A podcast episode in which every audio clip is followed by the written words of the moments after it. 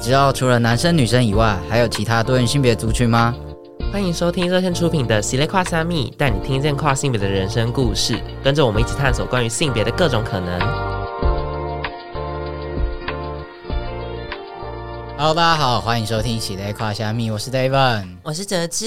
那上一集呢，我们邀请了老詹来聊一下关于他就是作为一个医学系学生，跟后来就是踏入这个职涯的痛苦经验。那我们这一集呢，就是想要继续邀请他来聊关于跨性别的这个就医相关可能会需要注意的事情。这样，所以他刚一直说哦，我没办法给建议这样，但是 但是我们还是可以比较资讯性的聊一下啦，就是我们就。还是请老詹自我介绍。嗨，大家好，我是老詹，我是一个跨男，这样。他上一集好像没有讲，他上一集上一集其实没有人知道我是跨男，啊、大家只知道我是跨性别。大家回去听，回去听第第第八集，大家必须要去补进度才真知道我是跨男。大家要先听第八集，然后再听上一集，然后再来听现在这一集，好吗？今天这集呢，就是想要邀请老詹来，就是分享一下关于跨性别者在就医上面会遇到的一些事情或者注意事项。但不是，注意哦，不是告诉大家你要去哪里拿证明，然后你要怎么使用荷尔蒙，或是你要怎么动手术这些东西，你就自己去网络上查就好。今天比较有点像是，有点像是大宅问，我们会一个 Q&A 的方式问一下老詹，就是你可能个人的经验，或是你呃听过或者比较知道，哎，医医院方站在医疗方可能会有什么样子的建议。OK，今天首先还是要先很 general 的讲一下，就是在台湾这些性别肯认相关的医疗项目或流程是怎么样子。那现在已经就是性别肯认已经是一个流行词汇，对，已经 没有，我必须要非常的正确，都 affirm。呃，现在目前其实就是这个流程，我想就是一直以来也没有什么太大的更新。就是呢，你就是需要先去找一个精神科医师，然后呢，让他愿意就是开就是这个性别不安的证明给你，然后把你转介到一个内分泌科医师那边，或是你带着这个证明，然后咚咚咚的跑去找一个内分泌科医师，然后问他可不可以开荷尔蒙给我这样子。那相关的手术的话，大概也是这个流程，就是你需要先有一个精神科的证明之后呢，你才能够去咨询外科相关的手术。对，那至于到底要一张证明还是两张证明呢？大部分好像是两张。对，用荷尔蒙，但是用荷尔蒙好像就没有那么严格。对对对。所以应该要两张，可是没有那么严格嘛？我其实也不知道这个应该要两张的这个传说到底是谁规定的。其实，呃，我觉得这个应该是，我觉得手术这个方面啊，我觉得它的重点可能并不是说你到底有没有性别不安。就我自己的立场，我会觉得说，比较像是说，呃，一个精神科医师他去了解说你。在做这个决定的过程中，你人的你的心智，对对对，你的心智是健全的，然后你做了一个这样的决定，我觉得这可能也是比较像是外科医师需要的，就是他要动一个这样的手术，他要把你的一个健康的器官拿掉之前，他可能需要知道你做这个。决策背后没有说，比如说你可能有一些其他的精神疾病，你想要把你身上的其他器官也全部切掉，他当然不可能嗯愿意这样子做。对对对，所以他可能需要的比较像是有一个人去确认你的精神状况是稳定的，然后你可以自己独立去做这个决策。那精神科医师在这方面比较专业，然后他去做这个判断，这样子，对。所以随便冲去找一个医师就好吗？嗯，这个其实啊，就是关于这种什么性别友善医生，我其实有两个看法啦。一个就是以就是大家就医的快速、减少痛苦跟方便来说，当然就是找一个你知道他会友善的医生，对你来说，你的痛苦也会比较少嘛。你不用跟他有很多前置的讨论啊，然后。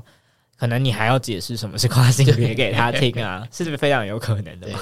对，但是怎么说，就是如果大家都这样做的话，就是会友善的医生，永远都是只有那些友善的医生嘛。嗯、我们很难开发新的友善医生，所以 如果你随便就是打开一扇门，然后冲进去就说我要做这件事情，然后那个医生也觉得好吧，那我也来做做看的话，也许你就多增加了这个世界上的一个友善医生，就看大家心智的强韧者。对对啊，这要很对心灵强健，而且对应该也要资金强健吧？毕竟看在医院看医生也不便宜啊，他不给你。任何治疗，你就要叫他，那我可以退挂吗？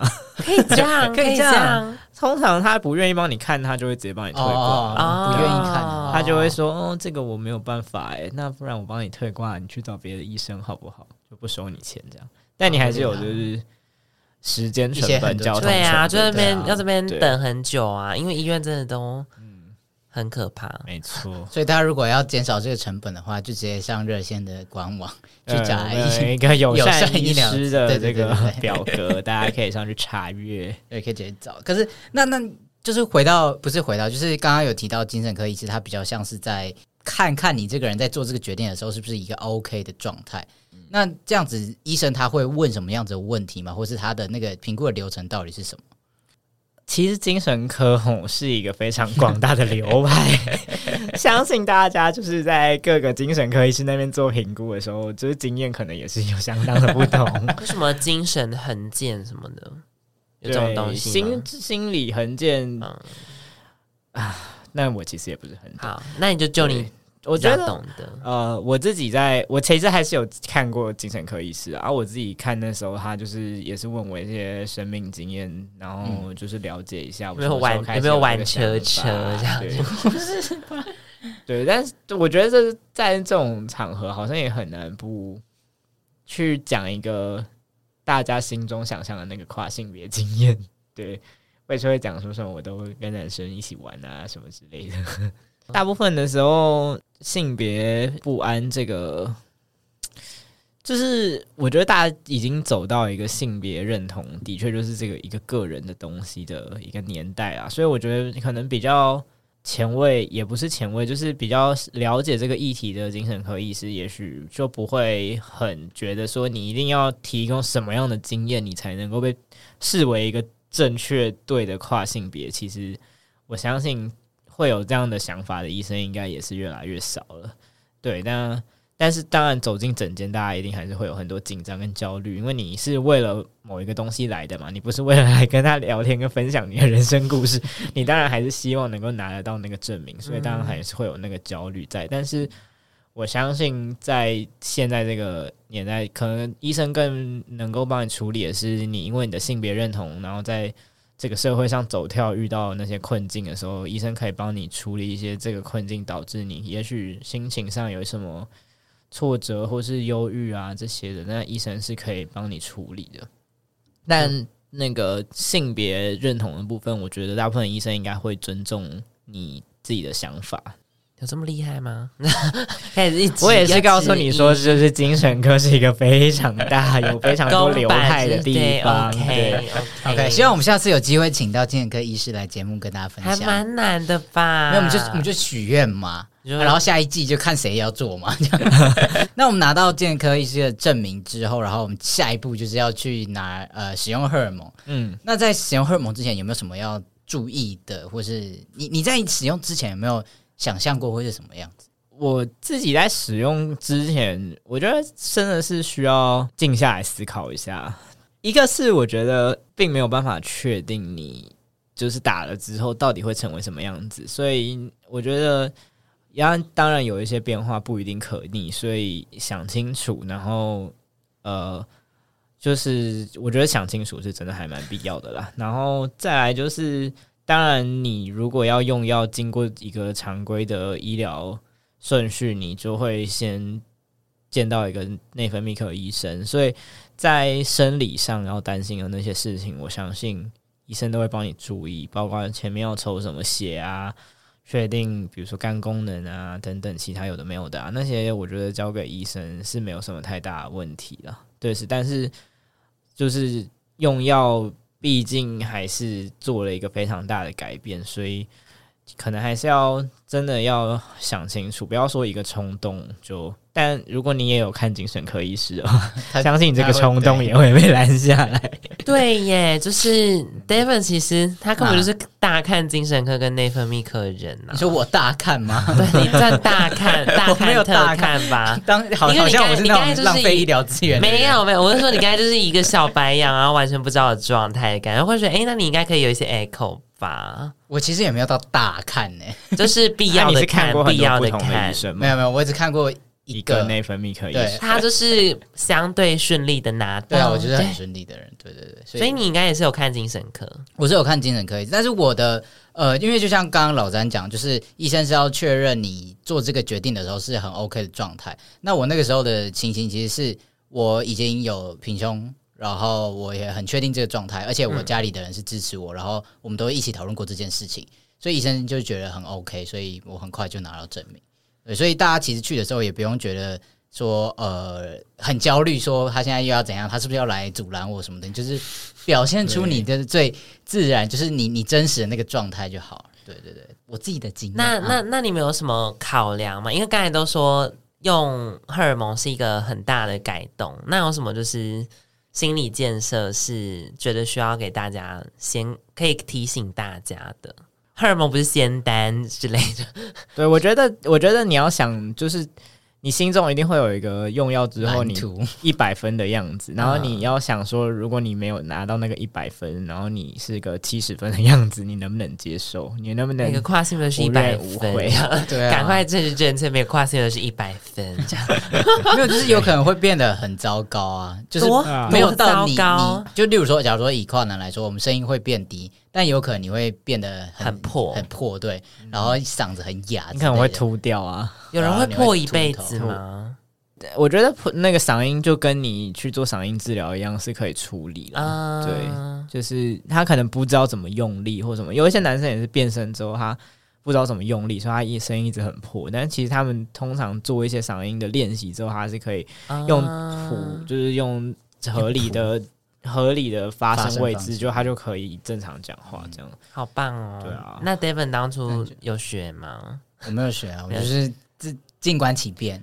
嗯，如果真的遇到再说。我那时候的想法就是，我已经我找很多资料，然后看到真的最糟会变什么样子，大概的那个样子。然后多糟，到底多糟？你们当初想象 变成是多糟？就是你你不会想象？对啊，你不想油腻，你就不想变油腻啊北啊？油腻没有人的目标是没有人油腻的部分是哪里？就是。因为你就是脸就很油哦，有这个是真的 physical 的油，对对对对对对，是真的。这个我知道，这个这个大家可以懂。然后大爆痘啊，所以整个脸会烂掉之类的。哦，因为出油应该就是跟爆痘差不多，变很非常臭，很臭吗？多臭？很臭，就是高中男生上完体育课的臭啊！请不要勾起我就是不好的回忆，大概就是你那样。对啊，好，就是好，那我知道了。反正就是要先想好，就是。就是就是不能一直觉得你会变得很棒、很很美好，因为有可能就是不会朝着那个方向前进啊。对，谨慎乐观，谨慎乐观。这边这边没有，这边没有，这边没有用荷尔蒙的跨女精，因为我没有用啊。那就是那感觉就是一样啦。但我觉得对跨女来说，更荷尔蒙好像没有那么厉害，就是跟跨男相比就没有那么厉害啊，就是。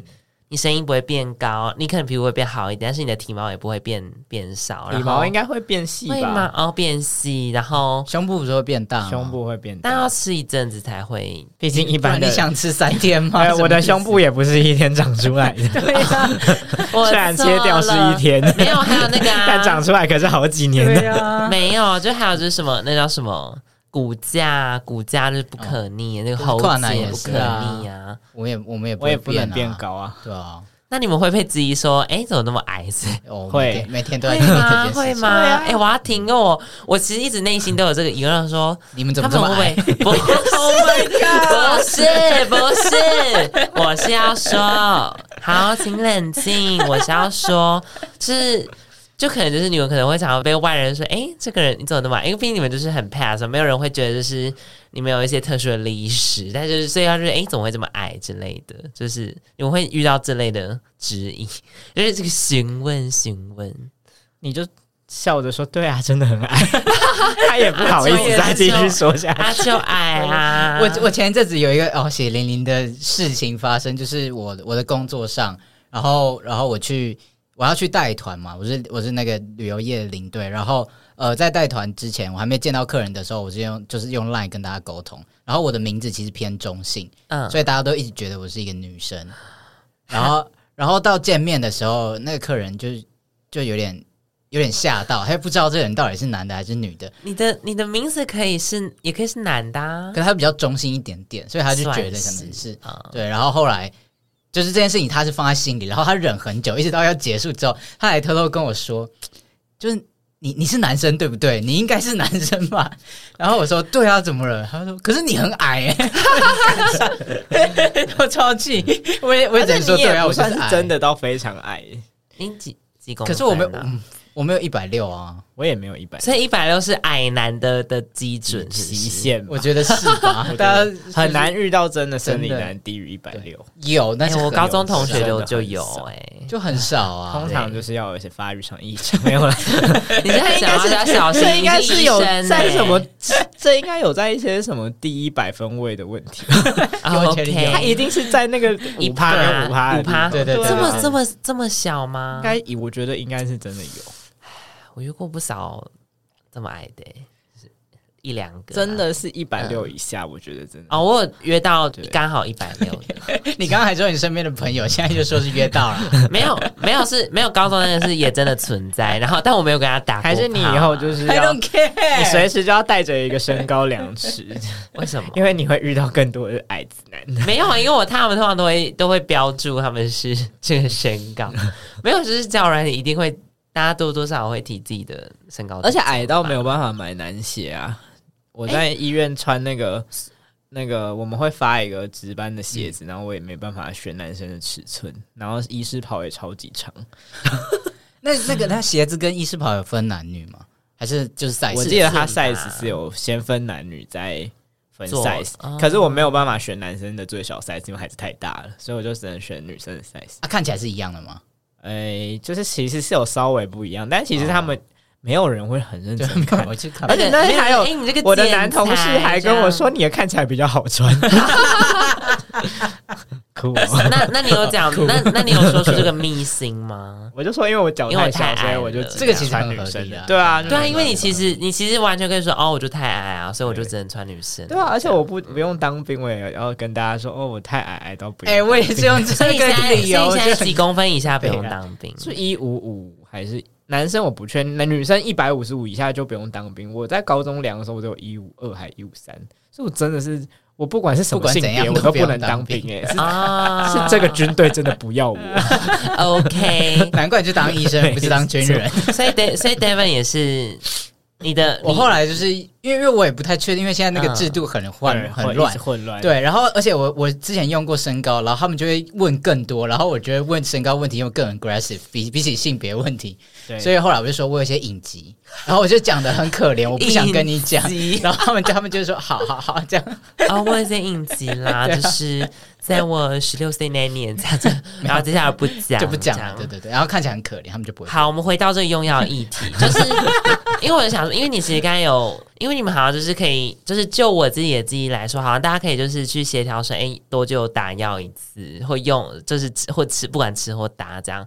那这个。有没有办法跟医生去 argue 说，就是你的需求？诶、欸，现现阶段的话，其实呃，我们的标准就是你服药之后，我们希望你落在呃你的目标性别的正常值内就可以了。那、嗯啊、其实就是你荷尔蒙的高低，只要在正常值内，通常就是跟你实际上表现的性别的样子。有没有真的非常成正比？我觉得应该是没有。当然，你就是说运动员就是狂打睾固酮，他会不会变得更壮？那他当然也是还是会。但我们不是要追求这个的话，其实是是只要落在这个正常值的区间内就可以。那其实一般的呃，我们大部分的荷尔蒙都会有。高低起伏嘛，所以其实那个 range 算是蛮大的，嗯、的啊，就是所以变成说你还是要抽血，然后去了解说，哎，你各个时间点的荷尔蒙浓度，然后如果你都就已经是在下一次打药前的，那你这时候比较低一些，其实就相对可以接受。我们还是不会说你百分之百时间全部都要落在这个，嗯、对，那还蛮复杂的、啊。所以我后来是觉得，就叫大家对，因为你就是需要去抽血，然后需要去给医生评估，然后再加上你有用药，额外的去了解，比如说固定的时间去验一下肝功能啊，然后比如说血脂啊，其他的。药物会影响的这些，所以荷尔蒙会影响到其他的数值，包含什么？肝，你看你说肝跟什么？像呃，因为呃，口服的那个女性荷尔蒙是经过肝肝脏代谢的，嗯、所以很多都会有肝功能上面的影响。嗯、所以如果你本来就有一些肝炎的问题的话，那可能就要跟医生讨论，或是需要密切追踪。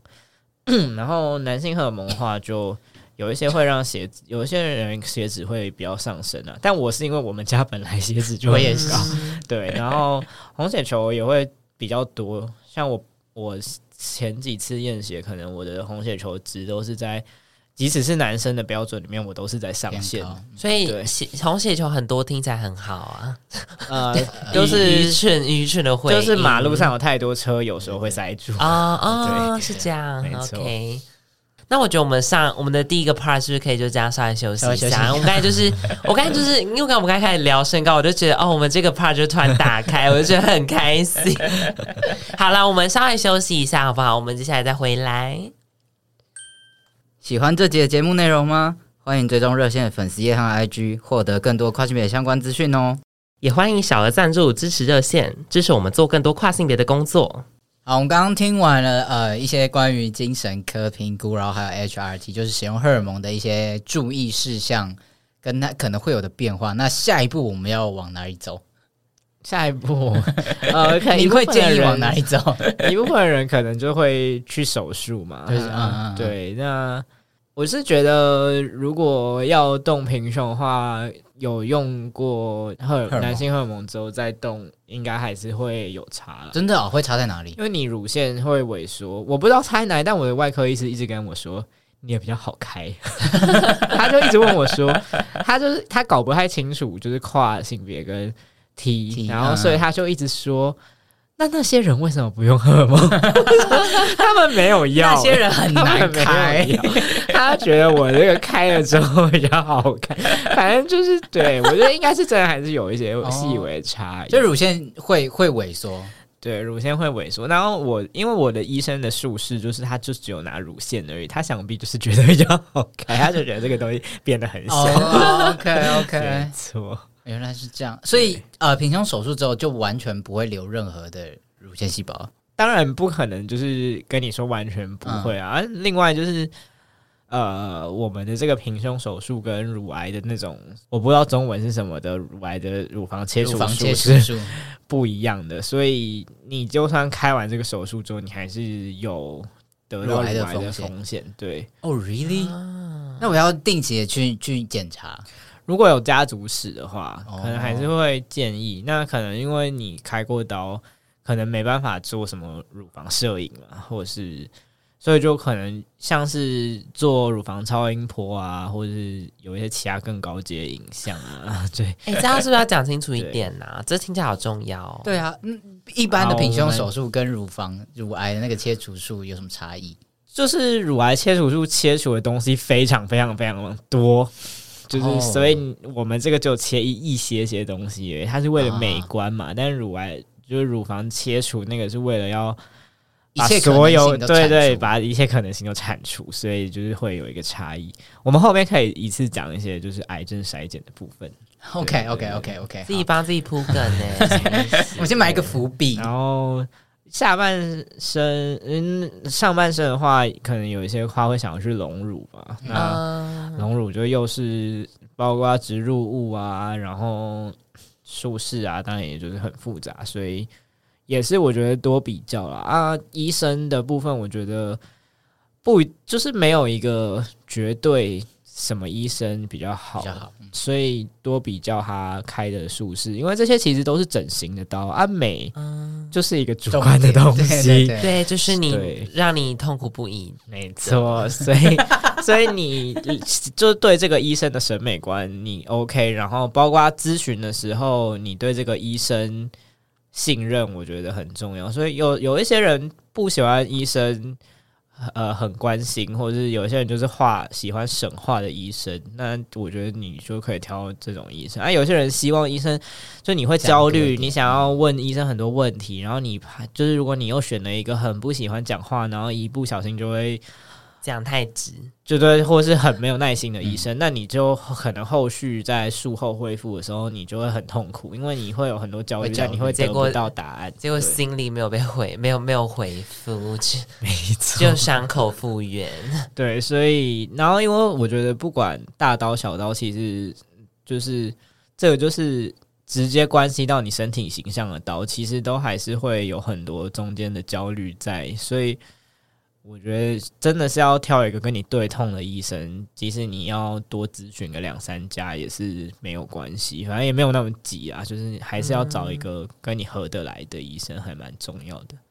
下半身的手术的话，太复杂了是不是？对啊，下半身就是能做事很多啊，像跨男，你可以只摘除嘛，你也可以重建啊。然后重建有现在也慢慢有一些新的术式在台湾，有一些医生在慢慢在做嘛，所以就是多打听啊，对对，选择很多啊，多打听啊，真的是要想清楚再做啊。手术就是这样子。对啊，因为很很难往回走了，去了就去了。对啊，所以去了有什么的风险吗？感觉是高潮去去了，当然就是开刀本身当然就会有它失败的风险，对啊，失败的风险，对啊，你开完之后，呃，像是跨男的重建，很多都是建立一个新的组织吧，他把一个一个东西切下来，然后种在另外一个地方，如果中间血管长得不好，或是血管堵塞了，那个肉可能就死掉，死掉就没了，对吧、啊？就掰开了，就对，整只坏掉，就就就就啊，就它就会坏死啊，嗯、或者是就是会中间当然还是会有有可能感染啊，也可能有瘘管啊，这些都是开了之后你就变成你要一个一个去面对的事情啊。对，瘘管是什么？瘘管就是在不该有管道通过的地方出现了一个通道，这样子。比如说肛门瘘管，就是你的肛门应该在肛门的地方有个洞，但是你。又有另外一个洞连到你的，我还以为说就是那个屁屁也被堵住，没有，就是不该有不该有通道的地方长出通道，它就是楼管。有开刀就会有风险啦。对啊，然后术式一定就是很多啦。我觉得现在这个整形刀一定都是每一个医生他们有自己觉得这样开比较好，那样开比较好。那你就是多听，然后选择一个你信任的医生。对啊，就我觉得就。就就差不多这样子。那如果我我使用荷尔蒙，然后不摘除，就是不动手术的话，这样子有可能这样一辈子吗？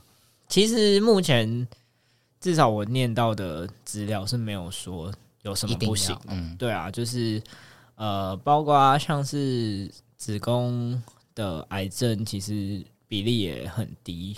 然后男性的话，对跨女，我记得也是差不多。就是没有特别有什么说会有什么坏，对，有什么很明确的坏处的的文献啊。欸，我很想问一个问题，就是跨性别比较步入比较步入老年，那他们的荷尔蒙是不是也会随着慢慢可以不用用这么多？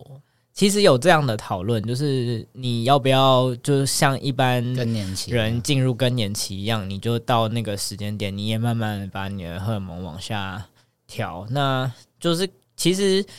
现阶段本来就没有一个规定说这样比较好或那样比较好。那其实会有很多，就是人进入更年期之后，他还是使用外来的荷尔蒙去补充他内生性荷尔蒙不足的状况，因为你会有一些症状啊。更年期，对，真更年期其实是个不舒服的过程嘛，所以。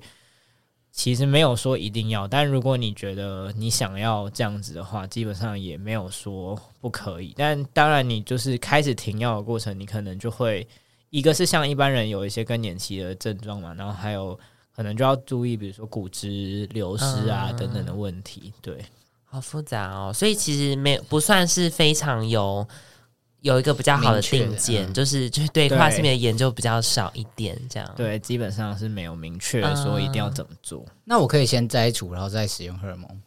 其实呢，这也是没有到不行，但是你就变成你身体里面有一段时间是没有性荷尔蒙的，然后对骨质也是一个负向的影响。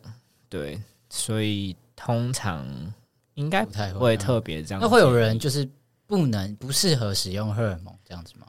还是会有，比如说呃，你如果对有一些对荷尔蒙敏感的癌症啊。对雌激素比较多啊，有些确实男性乳癌或者什么之类，嗯、可能可能会有。然后还有就是比较常听到，大家应该会听到，就是静脉血栓，因为用女性荷尔蒙会增加血栓的几率，所以如果你以前有过比较严重的静脉血栓的病史的话，可能也会不被建议使用。那这个就是变成是说，你可能就是要跟你的医生讨论，说是。他可以接受给你低剂量吗？还是他完全不能接受给你？那如果说完全不适合的话，有没有其他的替代性的方案呢？嗯，所以就最好是不要贸然先摘。啊，摘了之后结果不能用，不能用。应该极少人会先摘，然后才使用。急着要换证的人，对啊，需要换证。对不起，我没有没有看到大家，我错了。你没有道歉，你好不适合你哦。我觉得就是大家自己想好不好？这样，我觉得可能还是，比如说你在一开始被转介到内分泌科的时候，就先跟医生讨论一个比较长远的计划。会是比较理想的方式哦，长远的计划在对，是要在内分泌科还是在精神科？精神科可能比较没办法。好，所以在内分泌科，在包括你之后手术啊，然后使用药物啊这些，有一个计划，我觉得可能会比较理想了。那如果我我以后有想要生育的打算，就是我想要有我的下一代，嗯、那我要存以我的状态，我要存卵的话。是我在使用荷尔蒙之前就要做这件事情，还是摘除之前，还是什么时候？呃，其实使用荷尔蒙之前，理论上就应该要做。Oh my god，来不及了。对，因为啊，大家可能都有看到这个计划吧？大家可能常常观众问，网络上面有看到，就是有一些人停药一阵子之后，其实是可以恢复生理功能。的确是有这样的。状况，那、嗯、可是你没有办法保证你是不是那些人，就是、哦、所以有可能回有可能你回不来。但如果你回不来的话，你就变成就不不可逆。所以还是如果你已经确定你有生育的计划，或是你经济上许可，毕竟存卵存金也不是一笔小钱。然后这样的话，我会觉得，当然你可以先存的话，就会蛮理想的。对，啊，年轻一点也好一点。呃，其实有一个理想的年纪，诶，我记得是 二五、二六、二六、二七的时候。啊，但是这听起来很刻板印象，诶，就是说，因为大家不都说，就是就是很很久以前的，可能 maybe 在十年前，大家都会盛传说，哦，女性最适合生育的年龄是某个时候。我不是说，我不是说各位，我是说，就是大家都会很刻板印象说，哦，女人就是这个这个时候的卵就超棒，这样，然后。对啊，但那这个有没有更新？被这个知识有没有被更新？这是妇产科医生跟我说，我也不知道有没有会。对啊，他们还是建议，如果我们要存卵的话，他们还是建议我们这个时间去存的。啊，可是其实我们很多老师他自己也是都是高龄产妇啊，也是很开心这样。对，小孩也是棒棒棒 啊！不是我们上一集听到这么多，就是在医院现场就是非常辛苦。他是高龄产妇，我真的不意外。没错，他们只能是高龄产妇，好惨。对，这是社被社会毒打的结果。好了，我们差不多摘除可能到一个段落。你还有什么关于摘除手术想要？他直接铺梗给我，因为其实这个题目是他想的，他只他是想要借我的口说出来，就是。摘除后还能有性高潮吗？你看，我没看到这一题耶。那个那个脚本根本就是 Devon 写，然后他是硬要我问这一题，他刚才直接铺梗，平常不会这样。这样比较符合你的人设啊。比较常遇到这个问题，可能是用女性荷尔蒙之后，跨女会有有一些人会遇到，比如说勃起障碍啊，或者是性欲比较低落的问题啊。那我知道有一些人，如果就是建议勃起障碍，就是吃一些勃起障碍的药，所以可能像是威尔刚啊这些可以治疗勃起的问题的药物。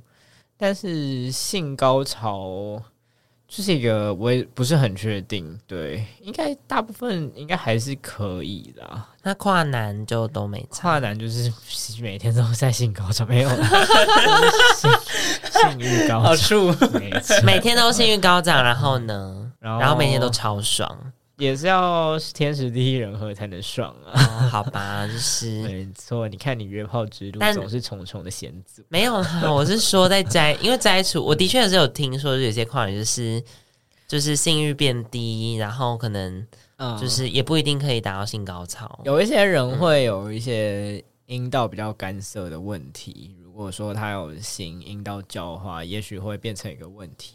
那其实建议也就是叫你用润滑液。对啊，毕竟我我们我们本来都是很会使用润滑液的族群呢、啊。其实我觉得不一定诶、欸，真的吗？对啊，肛交肛交很很需要润滑液吧？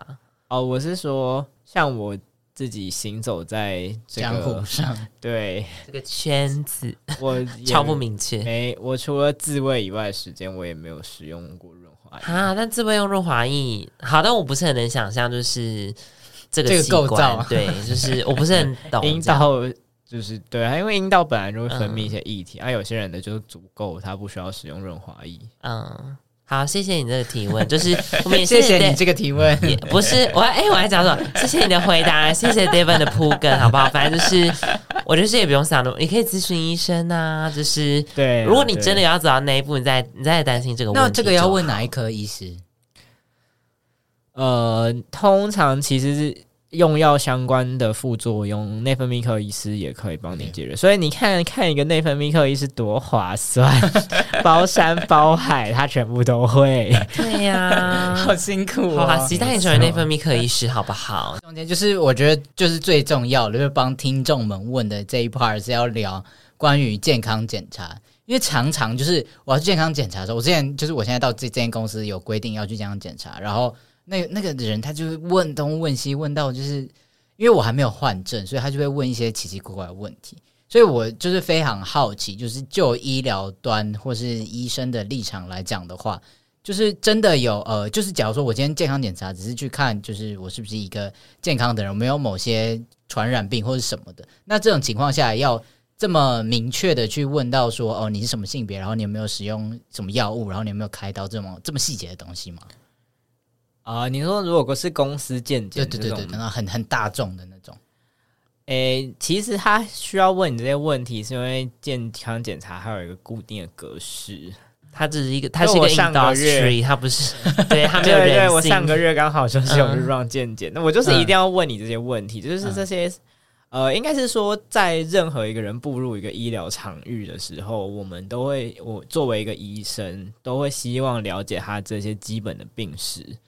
所以，呃，在健康检查的过程中，他们一定都会去问这些问题。但是呢，你真的要说有没有什么必要吗？其实当然也是可以没有必要。就是你，你都不跟他说，他也不会怎么样啊，他也不知道啊，他不可能，他不可能说你骗我，你这病例不是这样想的。对。如果你是比如说公司见检这种场合，嗯，我觉得你如果不想要透露，那你就不要透露就好了。只是这个报告也许没有办法反映出真实的状况，嗯，但那你自己知道，自己承担就对，那也没有关系。但如果你今天是认真，你想要了解自己的健康状况的话，那可能还是建议你要就是全部尽量揭露会比较好。对，那比较常遇到可能是比如说你有一个其他的健康问题。你去看医生的时候，那可能会问你有没有在用什么其他药物啊，或者是有没有在动过什么大手术啊？那这个时候就会比较必要，因为呃，在做诊断跟治疗上，这些就会影响到我的判断，对。但如果说你真的是公司健检，我就觉得你开心就好。你想怎么骗那个人、就是、没关系。对，你刚刚说你用那个，你就你刚刚说你是跨性别女性也 OK，这样你说我吗？这样就给他给他就让他给他一些迷糊账，这样子、就是。而且其实很长民众自己也搞不清楚啦，就是那是因为我们呃常常出入医疗场所，然后很了解自己的健康状况。很多阿公阿妈也不知道自己在看什么病啊，他们问他，他也不知道啊。说 你有糖尿病吗？他可能跟你说有，但然后你问他有没有吃药，有没有抽血，是谁跟你说的？他讲一串我觉得我应该是有啦，我最近哈什么脖子都会痛啦，那个应该是因为我血压有高啦。这种就是对。其实你对你不要以为就是我们问你，我们什么都会相信，我 们我们也就是姑且把你写的话打在那个上面。OK，对啊，那其实没关系啦。那我们要不要回来？刚才就是我们一直没有问到的那个，就是乳癌跟跟对的部分，对，呃，就是像大家可能步入。中年老年会遇到癌症筛检的问题嘛？那基本上现在，因为大家也知道，就是相关研究没有非常多，所以没有办法很明确跟大家说哪一些东西一定要常规的筛检。但是现在的计划其实就是建议你说，你有什么器官你就进行什么筛检。所以，呃，比如说。跨女开完了阴道重建之后，她可能还是保有射护腺的状况底下，嗯、你就要考虑说是不是要做射护腺相关的检查。嗯，然后比如说，如果你还没有你没有做摘除，你还是有卵巢啊、子宫啊，那要不要定期做抹片？这些可能还是会建议你要考虑要去做。对。那嗯嗯，请继续说。每一种癌症，它在不同的性别里面盛行率本来就会有差异，所以呃，这就变成是一个很复杂的议题。因为你你如果其实，比如说阴茎跟睾丸癌好了，发生率非常非常低，所以我们平常不管是什么性别，我们大概都不会建议他们常规的去做筛检，所以。会有常规筛检那种让大家知道什么四癌筛检什么，都是因为发生率够高，我们又有一个好的工具可以去做筛检，嗯，够便宜啊，然后筛检之后没有一个好的治疗可以去治疗的，我们才会建议大家去做。所以后面还是有一些很复杂的议题，那还是会建议你要跟自己的内分泌科讨论，说我需不需要去做这些癌症筛检？对，哦，那。对，我刚才想说跨女，因为跨女后来也会长出胸部，所以他们也会需要去看妇产科，然后做跟乳房有关的检查吗？嗯，乳房的检查，生理男的乳癌几率是真的很低了。然后，所以即使他会长出胸部，也不会怎么样。但因为如果你长出胸部的话，嗯、就是变成是另外一回事。现在的研究是说，就算使用了荷尔蒙之后，还是比。呃，生理女性的乳癌风险低啦，但是我觉得这个很难给大家一个很明确的建议。嗯，但是你有雌激素的铺路的话，你理论上应该还是比生理男的风险还要再高一些。所以我觉得这个检查会变成是一个有点像是可考虑，对，你可考虑，但是你要不要很规律去做，或是你要多久去做一次，就变成你。个人对这个风险的承担的能力，比如说，呃，现在有很多健康检查可以做嘛，但有些人他很担心自己得什么病，所以他可能就想要每年都去做一个十万块的华丽套餐。对，但也有一些人就觉得应该还好吧，但是可能觉得我三年做一年，对，做一次就可以了，那时候就变成是你自己做健康管理的时候，你要纳入思考的一个问题。那当然，内分泌科医师可能可以给你一些帮助。那如果你有一些焦虑的话，我觉得去做也没什么坏处。这样子，那就是看个人。好，谢谢老詹的分享。我觉得我们是不是差不多这一集可以告一个段落？因为其实刚才，尤其是下半段有非常多，我觉得还蛮密集而且很重要的资讯。很硬哎，其实 对，就是，但我觉得很值得，就是大家可以稍微复习跟稍微了解一下。然后，那我们今天就是，但我没有想要做总结，因为实在太多，就是但每个资讯都很重要，所以无法。大家可以回去重复听个十次。我们之后呃会有写一个手册的东西，希望给大家一些帮助啦。但是好棒啊！对，这个内容是是什么？内容主要就是呃，从精神科到内分泌科到手术，是然后还有一些。比较 general 的健康议题，比如说用药之后心血管的风险啊、糖尿病的风险啊、嗯、癌症筛检啊这些，就会做一个大型的、比较大的整理。但当然，有一些东西也没有办法给大家一个很明确的答案，因为现在就是没有任何这个宇宙上没有任何人 知道。Okay, 对，但是还是希望就是可以给大家一些帮助。不过这个手册什么时候会出来，我也不确定。这都讲到这个份上，在这之前就是请听这一集好不好？没错，大家现在谈到 LGBT 都好像只有在谈性啊，就是跟性相关的健康议题啊。讲到 gay 就是在讲艾滋跟性病啊，但是就是我们。也不是只有性，我们还有别的身体器官，各种病。对啊，我们有其他的健康面向，应该要一起被放进，就是这些讨论里。Okay, 如果大家有什么想要问的，或是觉得哎不够详尽的，想好奇想知道更多，就留言或者私讯热线的粉专或 IG 好不好？好啦，但我觉得就是还是蛮重要，因为就是其实它就暴露了跨性别的一个现状嘛，就是呃，其实现有的资料很少，就是不管是医师还是呃使用这个医疗的的人都其实有点在摸索中。然后，所以但就是呃，如果是你要关注你的健康议题的话，你会发现说，不管是使用的荷尔蒙或者是呃手术，其实它都有一定的风险，跟跟以及跟其他的身体部位有一些联动性，所以就大家就是。嗯，可以跟自己的医生讨论，然后去做相关的检查，看要看自己有没有想要这样子。嗯、那我们今天就到这边喽。那也邀请你把我们这一期节目邀请给所有对跨性别健康议题有兴趣的朋友，也不要忘记给我们五星评价。然后任何问题都非常欢迎留言或者私信我们哦。大家拜拜，好啦，拜拜，谢谢老詹。